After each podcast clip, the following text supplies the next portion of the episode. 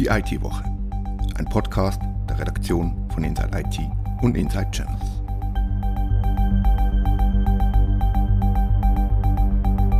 Willkommen zur neuen Ausgabe von Die IT-Woche.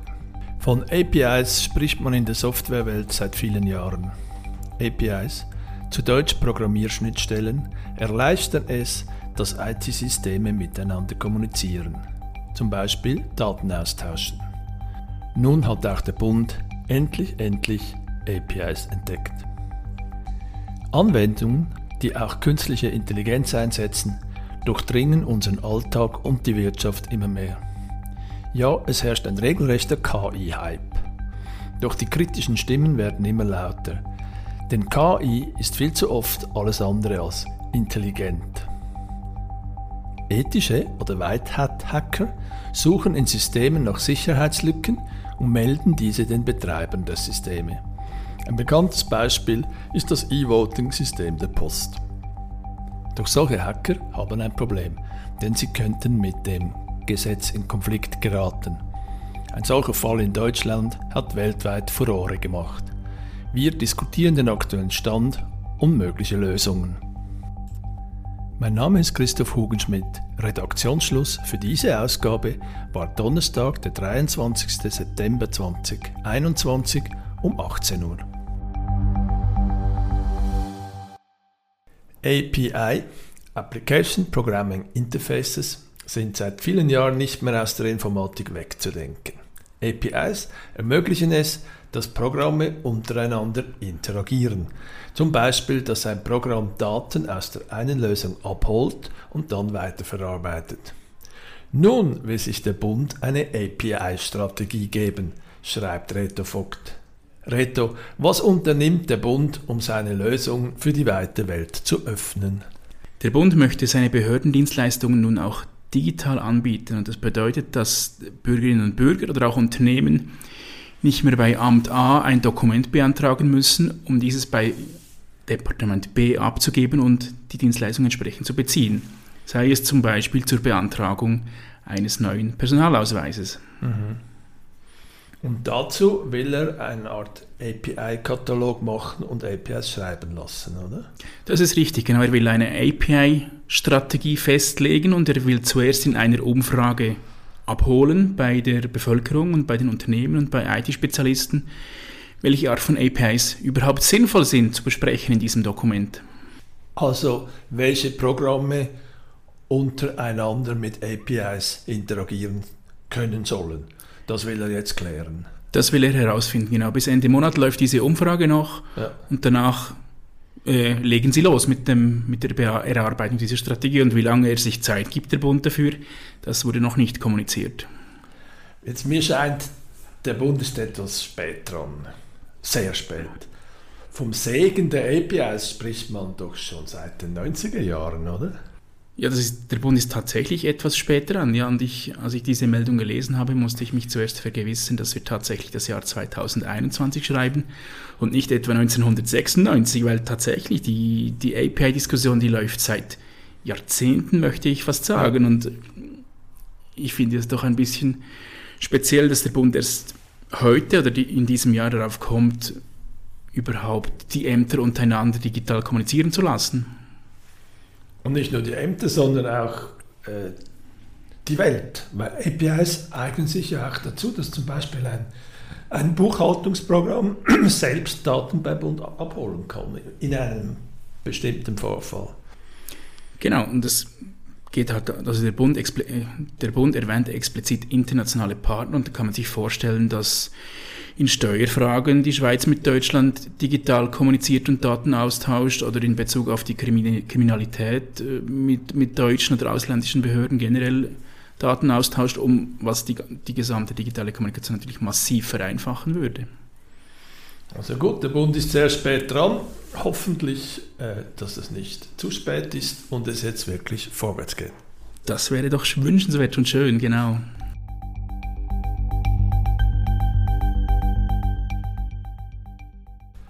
KI steht an einem Wendepunkt, titelt Katharina Jochum diese Woche dramatisch.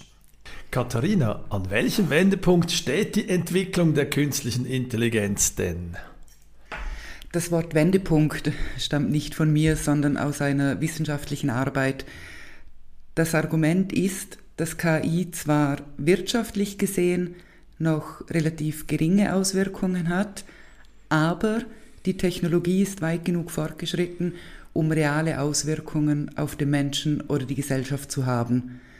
Es sei deshalb dringend nötig, und da der Wendepunkt, sich mit den Risiken und Gefahren der Technologie auseinanderzusetzen. Mhm. Was sind denn nun die, die konkreten Gefahren, die größer sein sollen als der Nutzen von KI? Was ist das konkret? Es gibt hier sehr offensichtliche Gefahren, über die wir auch schon viel geschrieben und gesprochen haben. Überwachung ist ein großes Thema, ja. gerade wenn man an, an Gesichtserkennung denkt. Wie weitreichend hier die negativen Folgen sein könnten, ist offensichtlich. Man muss hier nur nach China zum Beispiel blicken. Aber es gibt auch subtilere Gefahren.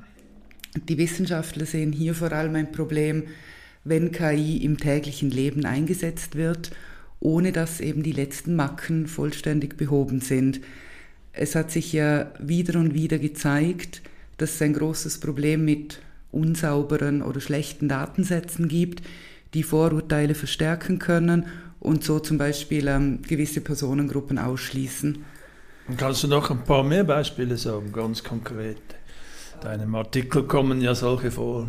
Amazon beispielsweise musste vor ein paar Jahren ein Rekrutierungstool zurückziehen oder verwerfen, weil die historischen Daten, mit denen das System trainiert wurde, dazu geführt hat, dass ähm, systematisch Frauen benachteiligt wurden. Mhm. Im Papier wird ein anderes Beispiel aus der Medizin beschrieben. Äh, eine KI sollte auffällige Muttermale erkennen können und somit potenziell Krebsdiagnosen. Hier gab es das Problem, dass es zu wenig Daten von dunkelhäutigen Menschen ähm, gab und somit die KI schlechter war, bei dunkelhäutigen Menschen auffällige Muttermale zu erkennen. Ähm, das wird potenziell zu weitreichenden oder zu verheerenden Folgen. Mhm. Also weil man glaubt, ich war bei der Kontrolle und dabei war die KI so schlecht, dass man eben doch nicht bei der Kontrolle war und, und man nicht weiß, ob man einen gefährlichen Fleck hat oder nicht. Ja, da stellt sich die Frage, ist am Schluss noch ein Mensch, der entscheidet? Ist die KI nur Unterstützung oder ist schon die KI selber, die entscheidet, wenn man jetzt, ich denke das jetzt weiter an ein System denkt, ich habe ein auffälliges Muttermal oder ich glaube, das Muttermal ist auffällig, auffällig mache ein Foto, schicke das irgendwo hin und das mhm. System sagt mir, nein, kein Problem oder ja, geh zum Arzt. Hier könnte es dann durchaus problematisch werden. Jetzt in deinem Artikel kommt ein schöner Begriff vor, den die Autorinnen und Autoren des Berichts erwähnen, nämlich Technosolutionismus. Was ist denn das? Ähm, gemeint ist ganz kurz gesagt der Glaube oder der Irrglaube, dass KI ein Allheilmittel sein soll, quasi die Lösung. Bei KI kommt der Glaube hinzu, oder es besteht der Glaube, dass Algorithmen neutraler sind als mhm. der Mensch, ähm, unparteiisch, während der Mensch emotional ist, ist es die KI nicht.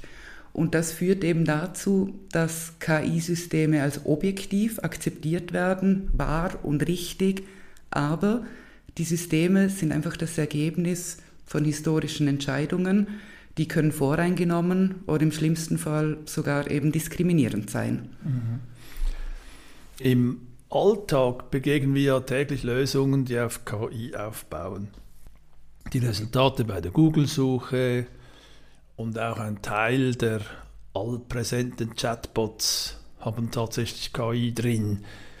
Denkst du, es gibt heute schon Gefahren, die uns als, als äh, 0815 Bewohnerinnen der Schweiz wirklich bedrohen? Ja, Bedrohung geht wahrscheinlich ein bisschen weit. Ähm, für mich stellt sich vor allem die Frage, ob es noch einen Mensch gibt, der entscheidet, der das letzte Wort hat sozusagen. Ich persönlich finde das Rekrutierungsbeispiel noch spannend. Ähm, wir bewegen uns alle viel auf LinkedIn und da stellt sich mir schnell die Frage, wie gut dieser Algorithmus ist. Bekomme ich etwa schlechtere Jobs angeboten als meine männlichen Kollegen? werde ich von einem Algorithmus bestraft, weil mein Studium länger gedauert hat oder weil ich Zeit im Ausland verbracht habe und so weiter. Gibt es weitere Beispiele, vielleicht dramatischere? Das ist jetzt kein persönliches Beispiel, aber es ist auch in diesem Papier vorgekommen, beziehungsweise jetzt ähm, war es auch in der internationalen Presse, nochmal von Amazon. Die haben in den USA ihre eigenen Fahrer und die Autos wurden mit Kameras und einem KI-System ausgestattet, die das Verhalten der Fahrer überprüft. Von ganz simpel, sind sie angeschnallt, wohin geht der Blick, erkennen sie Stoppschilder, fahren sie zu schnell und so weiter.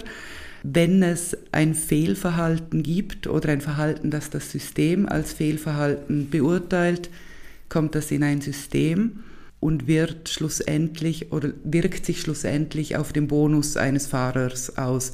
Fahrt er korrekt, gibt es mehr Lohn, hat er Probleme, gibt es weniger Lohn. Sprich, das System entscheidet über das Gehalt und das finde ich dann doch sehr problematisch.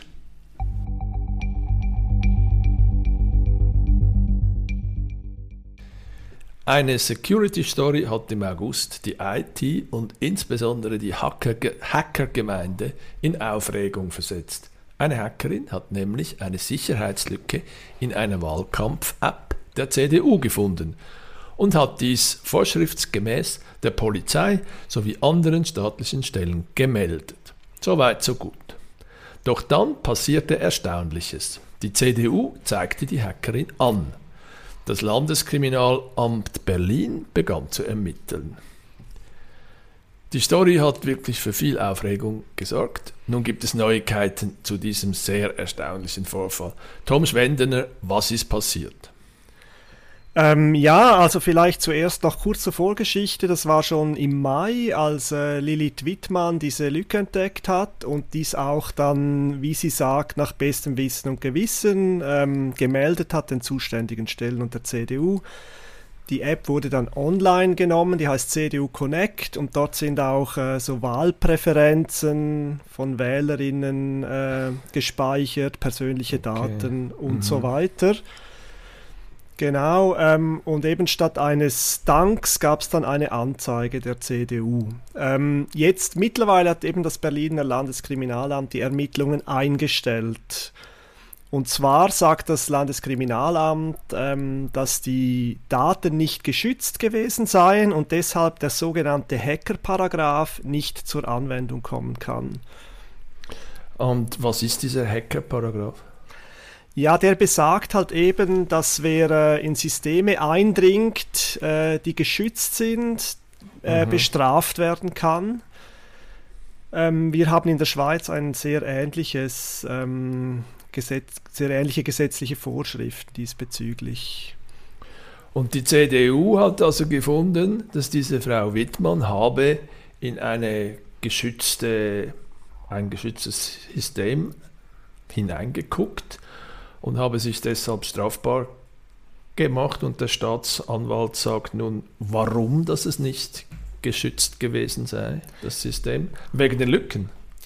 Nein, also es ist so, dass, ähm, dass äh, Wittmann gesagt hat, sie habe durch eine einfache Schnittstellenabfrage auf diese Daten ja. zugreifen können. Das heißt, sie sind nicht geschützt gewesen und auch zum Beispiel im Schweizer Gesetz steht explizit, dass wer in Systeme eindringt, die gegen Zugriff besonders geschützt sind. Das heißt, mhm. ähm, wenn die tatsächlich einfach offen äh, rumliegen, wenn man die Schnittstellen anfragt, dann kommt dies eben nicht zur Anwendung. Das Problem ist ein bisschen, das ist ein ähm, juristischer Graubereich, das Ganze. Und die CDU hat zum Beispiel behauptet, ähm, es seien Daten aus diesem sogenannten Hack dann auch aufgetaucht Allerdings sind die nie in der Öffentlichkeit gesichtet worden. Auch Wittmann hat dann versucht, diese Daten oder die Webseite, die die angegeben hatten, äh, anzusteuern. Die war dann aber bereits wieder online. Es ist alles ein bisschen undurchsichtig.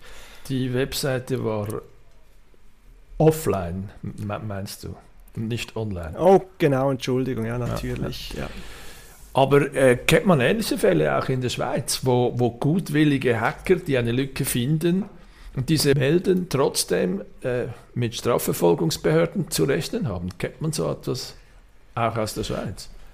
Also mir ist ein solcher Fall nicht bekannt, aber es ist schon ein Problem für ethische Hacker, dass eben die, äh, die Meldebedingungen nicht klar definiert mhm. sind. Mhm.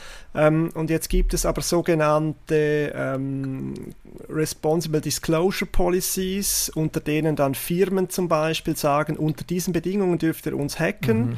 Die beinhalten in aller Regel auch einen sogenannten Safe Haber Harbor, Entschuldigung, ähm, Anteil, der bestimmt, dass sie eben von rechtlicher Verfolgung dann verschont werden sollen. Mhm. Welche Lösungen werden in der IT-Community diskutiert? Also es scheint offensichtlich, dass hier die Gesetzeslage eigentlich direkt gegen IT-Sicherheit wirkt. Welche Lösungen werden nun äh, vorgeschlagen? Ja, eben, dass man, dass man solche, ähm, dass man solche äh, Disclosure Policies veröf äh, veröffentlicht. Die gibt es in der Schweiz zum Beispiel von der Post, mhm. der Swisscom oder von der SBB bereits. Ähm, und das wird der Königsweg sein. Ähm, es gibt jetzt zum Beispiel in den USA, hat die Cybersecurity Behörde vor etwa einem halben Jahr äh, veranlasst, dass Behörden solche Policies veröffentlichen sollen, weil es dient eben auch der Sicherheit, wenn äh, ethische Hacker solche Systeme unter die Lupe nehmen können.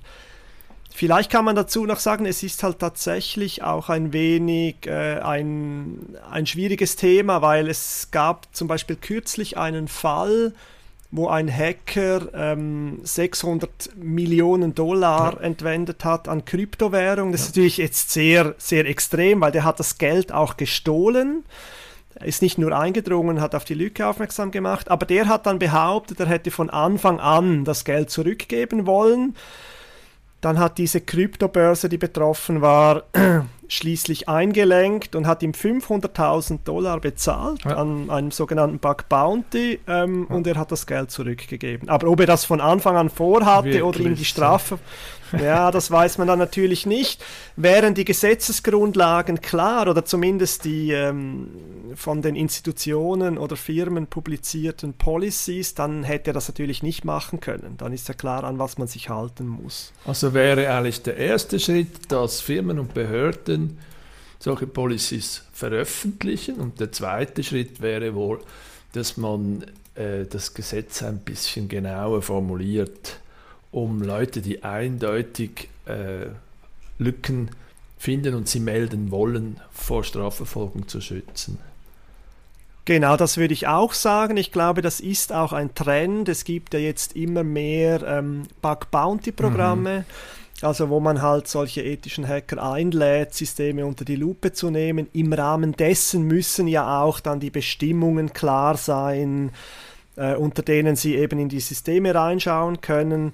Vielleicht noch ganz kurz, ähm, Bug Bounty Programme sind ja dann äh, Belohnungssysteme und bei so einer Disclosure Policy ist einfach definiert, äh, unter welchen Bedingungen man eben ein System unter die Lupe nehmen kann, ohne ein, eine Belohnung ähm, in Aussicht zu stellen erstmal. Mhm.